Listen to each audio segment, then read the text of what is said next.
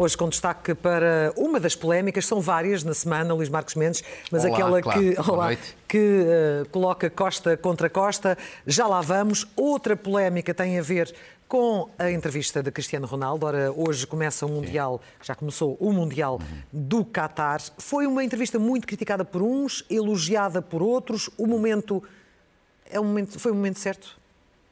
Depende do ponto de vista. Eu acho uma entrevista a todos os títulos surpreendente, quer no calendário, quer no conteúdo. E porquê surpreendente? Em primeiro lugar, porque, do ponto de vista de Cristiano Ronaldo, é um grande golpe de marketing. Ele vai ser agora permanentemente falado, pelo menos até ao fim do Mundial. Ou seja, num Mundial em que as estrelas iam ser Mbappé, Lionel Messi, Neymar, não ia ser propriamente Cristiano Ronaldo, e ele passou a colocar-se também como uma grande estrela deste Mundial. Uhum. Ninguém sabe se vai ser estrela dentro do relevado, mas pelo menos fora já é. Não se fala de outra coisa. Com certeza, e portanto foi um grande golpe de marketing. Segundo, é surpreendente porque comporta um risco grande. Não sei se ele ponderou, mas tem um risco grande, tem. E que é este. Se o Mundial correr bem a Portugal, esperemos que sim, e correr bem a Cristiano Ronaldo, ele vai ser em ombros. E toda a gente vai dizer grande golpe de aço, talento, gênio. Ele colocou-se no centro das atenções. Agora, se corre mal, evidentemente que ele vai ser mais criticado ainda. Porquê? Porque vão dizer que com esta entrevista ele prejudicou a seleção, criou um mau ambiente, desestabilizou a seleção. Portanto, é um risco e, portanto, também é surpreendente. E depois também é surpreendente mais no plano, digamos assim, clubístico. Quer dizer, na prática, com esta entrevista, ele despediu-se do Manchester United, do seu clube. Mas despediu-se de uma forma que não é normal em Cristiano Ronaldo. Não foi uma forma bonita. Dizer mal do clube, dizer mal do treinador. Não é o habitual, não é uma forma nem bonita, nem elegante, nem é tradicional, nem habitual em Cristiano Ronaldo. Os, os portuguses e, e o mundo em geral habituaram-se a um Cristiano Ronaldo diferente. Portanto, tudo isto é surpreendente.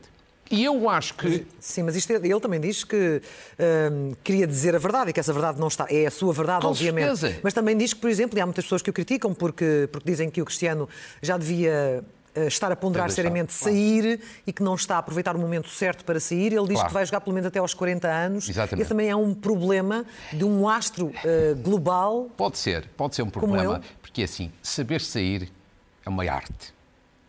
Não é só no futebol. É no futebol, é na política, em tudo na vida. E acho que Cristiano Ronaldo tem aqui, de facto, um perigo enorme, que é de não sair a tempo e horas. Ou seja, Cristiano Ronaldo é um atleta fantástico, não é por ser português, mas extraordinário. Merece sair em grande, merece sair por cima.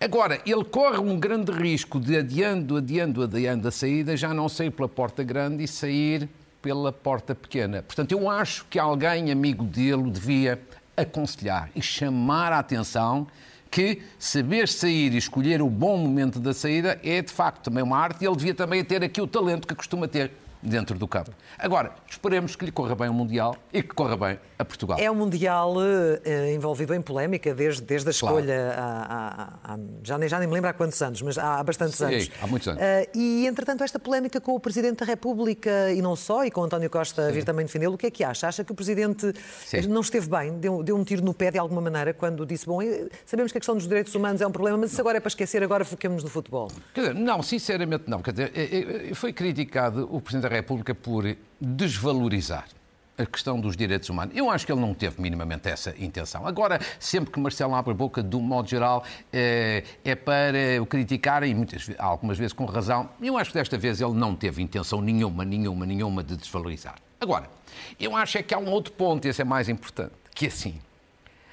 Este é um mundial, de facto, da polémica, primeiro porque está envolto em corrupção, desde o início. Sim. Depois, porque é num país que viola sistematicamente, frontalmente, os direitos humanos.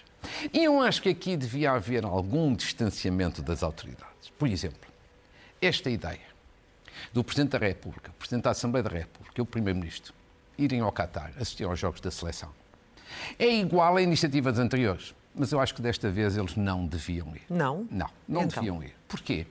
Nós devemos tratar de forma diferente aquilo que é diferente. Este Mundial é diferente dos anteriores Mundiais e dos anteriores europeus, justamente por toda esta polémica e, sobretudo, por causa da questão dos direitos humanos. E, portanto, perante um Mundial desta natureza, eu acho que as altas figuras do Estado português deviam dar um sinal de descontentamento, de discordância E esse sinal era não irem ao Qatar. Mas aí não dá um sinal também contrário à nossa seleção? Esse é o argumento do Primeiro-Ministro, que diz: nós vamos apoiar a seleção. Mas, ó, claro, sejamos francos, a questão séria e verdadeira não é essa. A seleção vai ser apoiada por milhões de portugueses que não vão ao Qatar. Estão em casa a ver na televisão e estão a torcer como gente grande.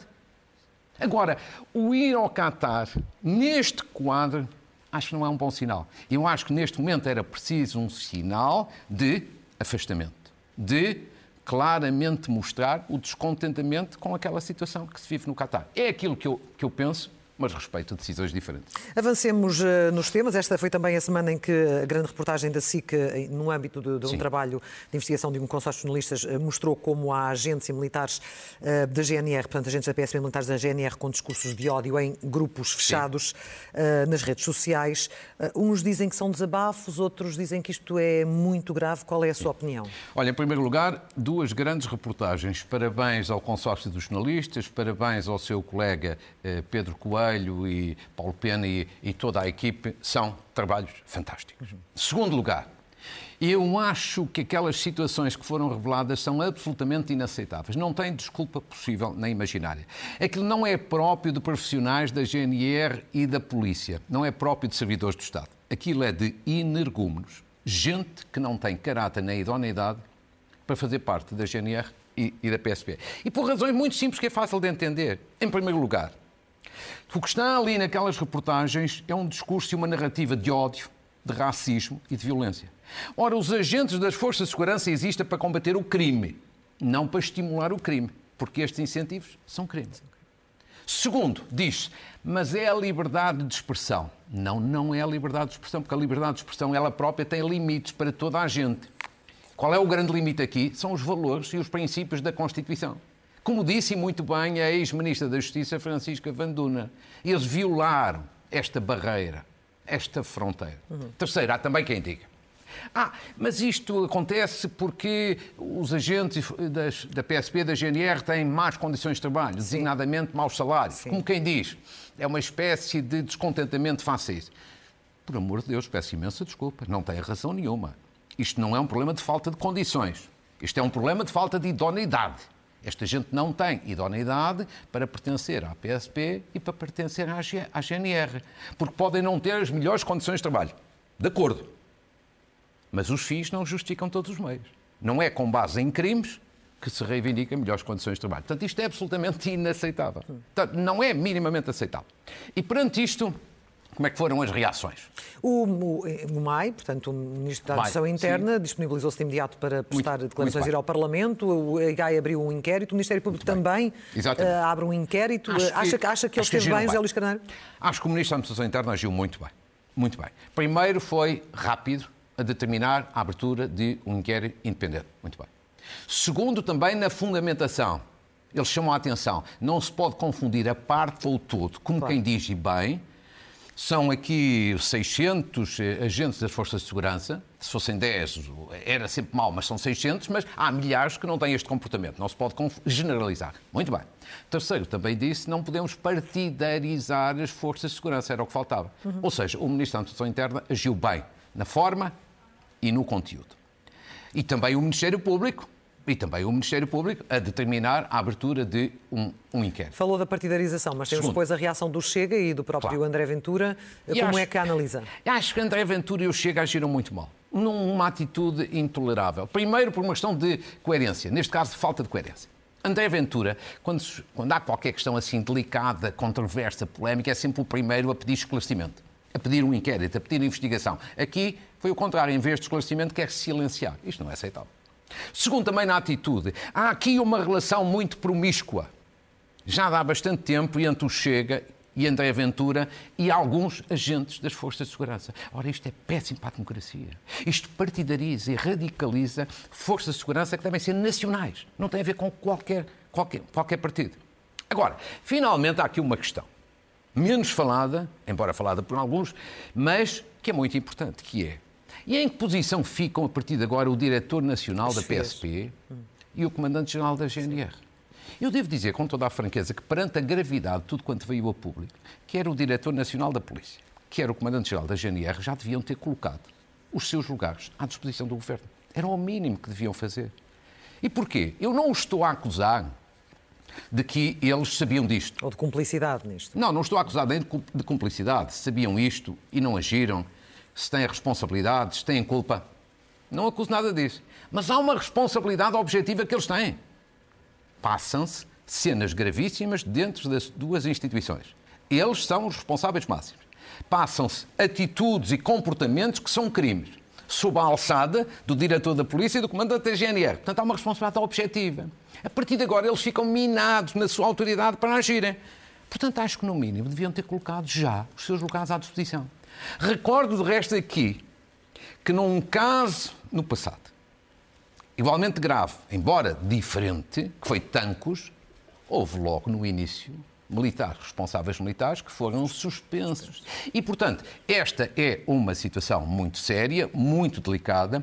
Espero apenas que este inquérito determinado pelo Ministro não fique para as calendas gregas, não fique para a eternidade, que tenha um prazo curto e razoável e que depois haja mão pesada. Este tipo de comportamentos não é aceitável, nem tem qualquer tipo de atenuante. Falando de mais uma polémica, que semana sim. tão rica em polémicas. Claro, exatamente. Mal ou bem, tivemos a Costa contra Costa, o senhor apresentou sim, o livro sim. Eh, do jornalista Luís Rosa, lançou ali uma questão sobre, sobre o Banif, Banif, Para, para ser investigado, já lá vamos. Um, Correu, correu bem, teve impacto, eh, as reações eh, que existiram eram aquelas que estava à espera?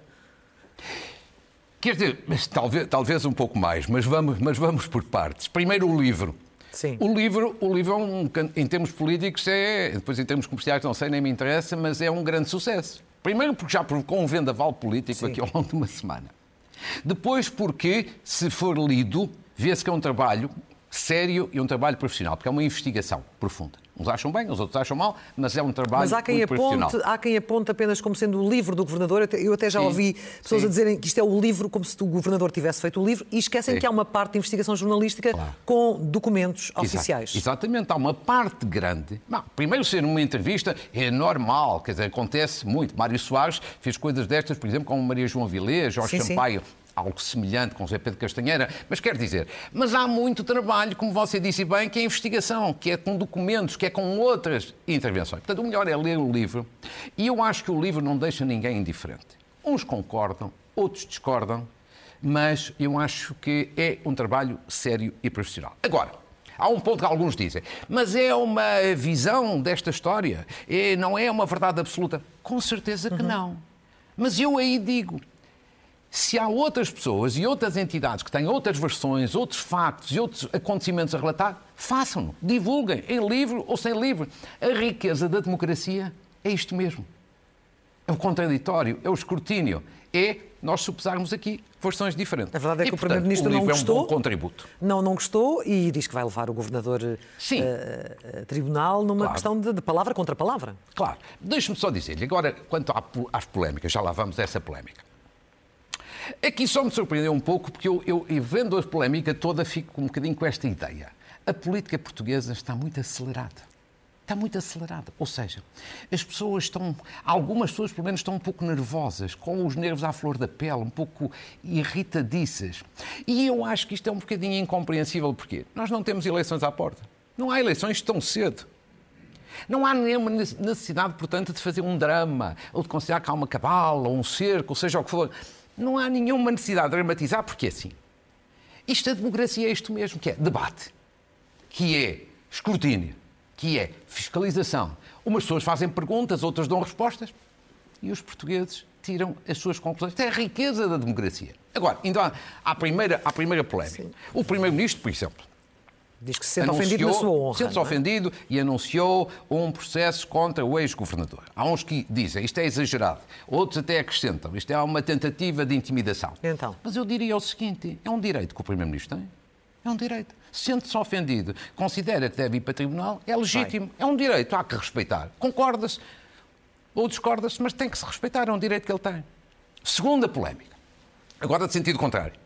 Há pessoas que dizem António Costa telefonou ao ex-governador por causa do afastamento de Isabel dos Santos e disse-lhe que era inoportuno naquela ocasião afastar Isabel dos Santos. Isto já foi dito, não foi desmentido.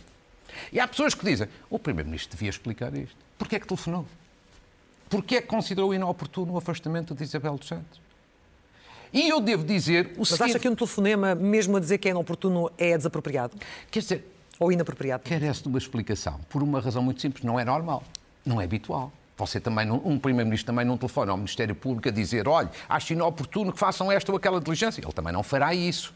Portanto, como não é habitual, não é tradicional, carece de uma explicação. E, portanto, é legítimo as pessoas fazerem perguntas. E acho que é um dever do Primeiro-Ministro dar respostas. Tão simples assim. Não é, isto não é nenhuma cabala. É normal, é a democracia. Perguntar e responder. Terceiro, a questão que você falou há bocadinho, do Banif. E o senhor também Muito bem. visado, como sendo, tendo Sim, entrado em contradições em relação àquilo que tinha dito em 2015. Não, já lhe digo, não há contradição nenhuma. Eu disse aqui, não foi consigo, mas foi com outra colega de em 2015, que o governo do PSD, CDS, da altura, fez mal, cometeu um pecado em ter adiado para depois das eleições de 2015 o processo de venda do Banif, Uhum. porque eventualmente não queria ter eh, consequências eleitorais. Eu disse e mantenho. Agora, Então. a questão que agora se coloca são outros factos novos que estão no livro e que estão documentados. E de que não tinha conhecimento, conhecimento até ler o livro. Eu acho que ninguém tinha. Eu acho que ninguém tinha. A questão é essa. E perante estes factos novos, que não foram, portanto, esclarecidos por ninguém, nem por nenhum comunicado do Banco de Portugal que saiu há uns anos atrás, são factos novos. Como, por exemplo. Por exemplo, depois das eleições foi aberto um processo de venda do Banif. Finalmente, depois das eleições. A meio do processo de venda, houve ordens de cima para que as regras da venda fossem, da venda fossem mudadas. E isto é um bocadinho suspeito, se ninguém der uma explicação. Então você, a meio do jogo, altera as regras do jogo. Quando já há concorrentes, três ou quatro concorrentes, regras que, que permitem afastar uns concorrentes. Se não for explicado, é suspeito, não acha? Segundo, depois, logo a seguir, o processo de venda que estava aberto com consultas ao mercado e com propostas já apresentadas foi mesmo anulado. Anulado caiu. É esquisito, é estranho, porque estava autorizado este processo de venda pelas autoridades. Alguém devia dar uma explicação. Terceiro exemplo. Depois, mais tarde, com a resolução, a venda é entregue a um banco, o atual comprador, detentor, detentor do banco, sem concurso. É normal, sem concurso.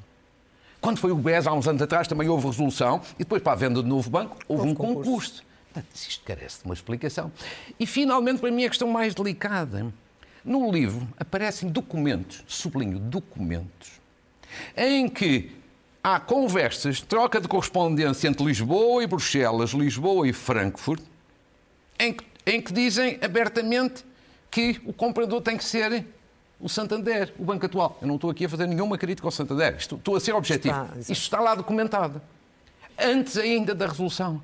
E, portanto, se isto não for explicado, fica uma ideia. Houve aqui um favorecimento. Estas são as questões que eu acho que é legítimo perguntar e que era um dever responder, porque estas questões, claro, não são questões nem de esquerda nem de direita. São questões de transparência ou de falta dela. E em democracia, pergunta-se e responde-se. E por isso diz que há aqui matéria suficiente para o Ministério Público eh, investigar. Não, eu o que digo é que já vi, eu, não, eu acho que o Ministério Público acabará por, por- por não investigar, é a minha Não? convicção, mas já vi no passado, por muito menos, abrir inquéritos. Portanto, Portanto, veremos. Veremos, aguardemos. Avancemos também, porque já estamos eh, a 10 minutos do final, ainda temos aqui Sim, mais eh, três claro. temas. A chamada Operação Teia. eh, Miguel Alves saiu do governo, eh, ainda está tudo, ou quase tudo, por esclarecer nesta. neste Eu acho que sobre Miguel Alves o que há aqui é uma coisa eh, curiosíssima que aconteceu esta semana. Agora não é com a Operação Teia, mas é naquele outro processo de caminha. Daquele pavilhão em caminha. A Câmara de Caminha resolveu anular o negócio. E agora há aqui duas perguntas também que se colocam no ar, que é assim, mas então, segundo dizia Miguel Alves, isto era tão importante, tão estratégico, tão estruturante, e anula-se o negócio? Estranho. Segunda coisa. Muito bem, mas agora anularam o negócio. E os 300 mil euros que foram adiantados ao tal empresário? Que é feito dele? Toda a gente dizia, a Câmara de Caminha, Miguel Alves, diziam, isto era um negócio muito seguro. Muito seguro para o município, para o erário público. Então pergunta-se, então e esses 300 mil euros vão ser devolvidos ao, ao município de Caminha? Quando? Quando? E como? Também ouviu as suspeitas de que isto seria um esquema de financiamento ilegal de partidos? Sim. De resto, se você vir, os parece que teve um conjunto de dados extraordinários sobre uhum. isso. O seu colega Micael então, Pereira sim. tem aqui uma, um trabalho absolutamente notável de, de perguntas e de destapar tudo isto. Portanto, então isso significa que os 300 mil euros com certeza nunca, nunca regressarão à base? Não sei, mas sabe que eu acho que primeiro deve-se perguntar e esperar que as pessoas responsáveis deem respostas Digo. para não julgar assim de forma precipitada. Na Operação TEI há uma outra coisa também que me parece que merece uma reflexão, que é a Luísa Salgueiro. Sim, sim. A Presidente da Câmara de Matosinhos e Presidente da Associação Nacional de Municípios, que ao que veio ao público foi constituída a Arcoída. E alegadamente, pelo que veio no, na imprensa, por nomear sem concurso a sua chefe de gabinete. Sendo e que ela diz, ela diz que fez o que, o que todos fazem e que o que fez é. não é legal. E eu acho que ela tem toda a razão. É? É. Acho que tem toda a razão. E até lhe digo mais. O PST de Matosinhos, ao que vi, eh, achou que, em face deste comportamento, Luísa Salgueiro devia até deixar ou suspender as funções na Associação Nacional de Municípios. Devo dizer que o PST aqui não tem qualquer tipo de razão. Não faz nenhum sentido. É assim. Luísa Salgueiro, neste ponto, tem toda a razão. Os presidentes de câmaras todos em Portugal, do PSD e dos outros partidos, todos fizeram o mesmo que Luísa Salgueiro fez, que é nomear os seus chefes de gabinete livremente. Pessoas de confiança. E bem, porque é o que a lei diz porque são pessoas da confiança pessoal e política do Presidente da Câmara. Portanto, o PSD, o PSD que criticar isto é a mesma coisa, está a criticar os seus Presidentes das Câmaras também fizeram o mesmo. Portanto, eu acho que aqui o que há sim é um erro grosseiro do Ministério Público que convinha ser reparado e que convinha ser corrigido. Mais um tema sobre juros dos depósitos e também vai falar sim. das pensões, mas começando pelos juros dos depósitos, há aqui umas perguntas que precisam de respostas um bocadinho mais concretas para também, sabermos com o que é que também. podemos contar. É? Aqui é com os bancos. Vamos, parte de uma forma muito simples e direta Há muitos portugueses que legitimamente fazem hoje esta pergunta e até mandam e-mails para mim a fazer essas perguntas. E devemos dar voz aqui a essa questão, que é uma questão séria. Que é assim, quando os juros internacionalmente estavam baixos, os juros dos depósitos a prazo também ficaram muito baixos, certo? E então as pessoas perguntam, mas agora que a taxa de juros já está a subir, por que é que também os juros dos depósitos a prazo também não sobem? E eu acho que têm toda a razão para fazer esta, estas perguntas. E Mário Centeno, governador do Banco de Portugal, esta semana também colocou o dedo na ferida e, do meu ponto de vista, bem. Vejamos o que ele disse no dia 16. Diz ele, a subida dos juros deve refletir-se nos depósitos. Eu acho que Mário Centeno tem toda a razão. Fez, no fundo, um apelo, uma chamada de atenção, um reparo aos bancos. E eu agora acrescentaria até o seguinte: esta situação é tão séria ainda por outra razão.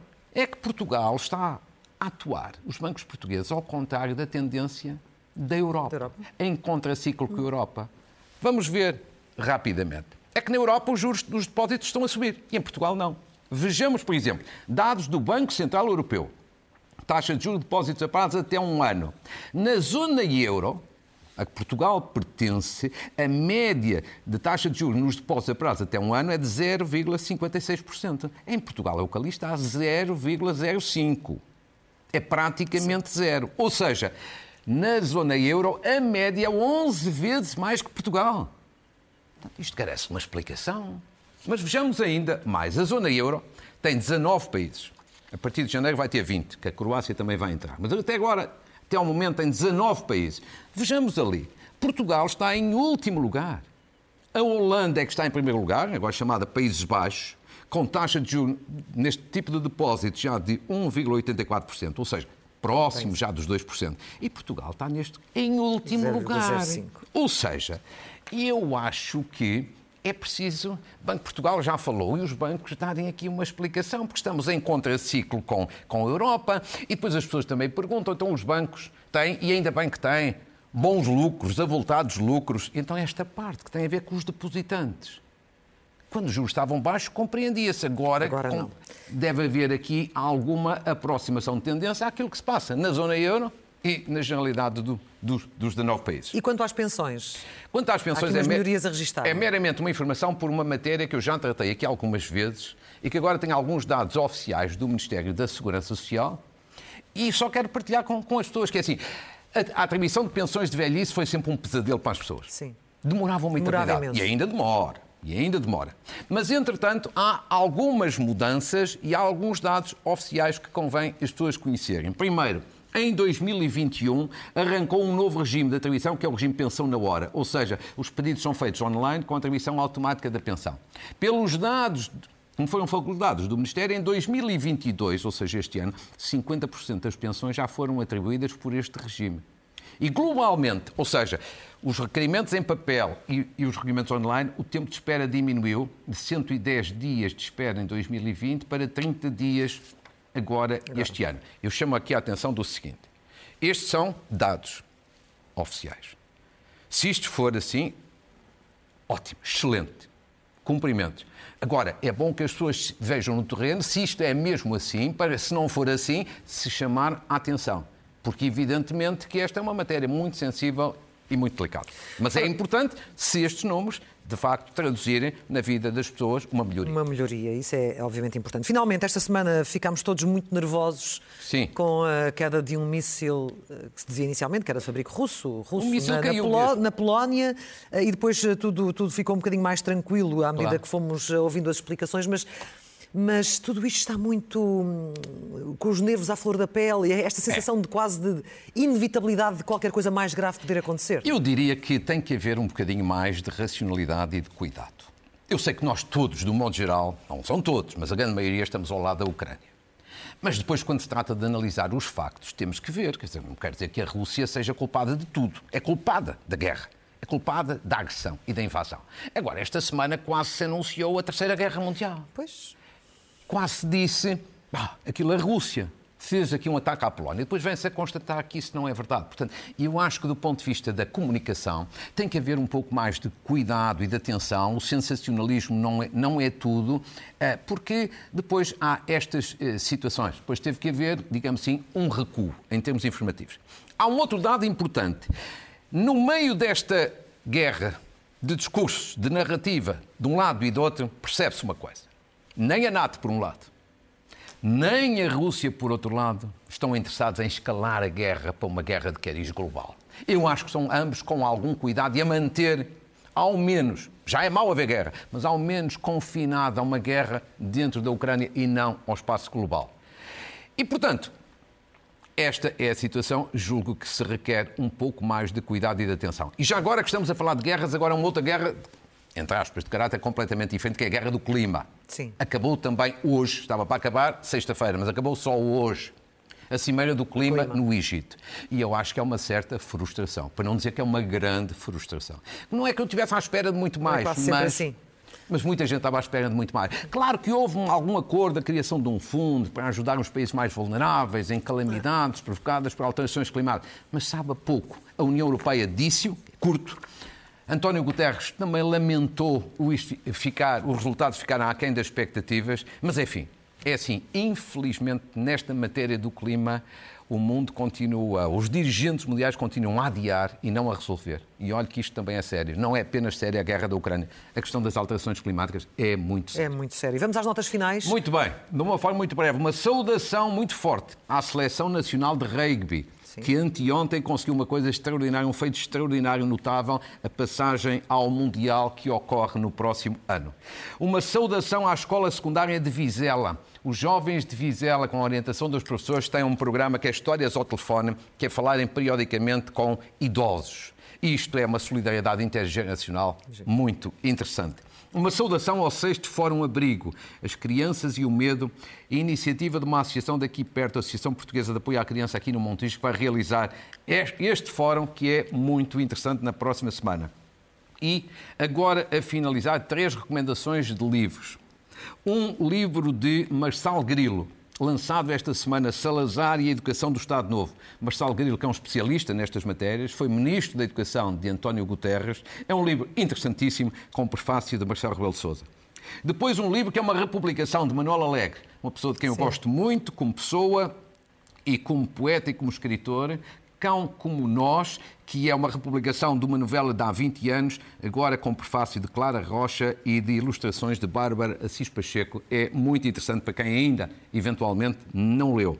E, finalmente, um livro também, uma republicação, Estrada de Santiago, de Aquilino Ribeiro, grande, grande mestre da literatura portuguesa, que é uma feliz iniciativa de um município. Um município muito pequeno, no interior do país, Sernancelho. Eu tive, de resto, lá na sexta-feira e aqui queria prestar justiça à e ao município de Sernancelho.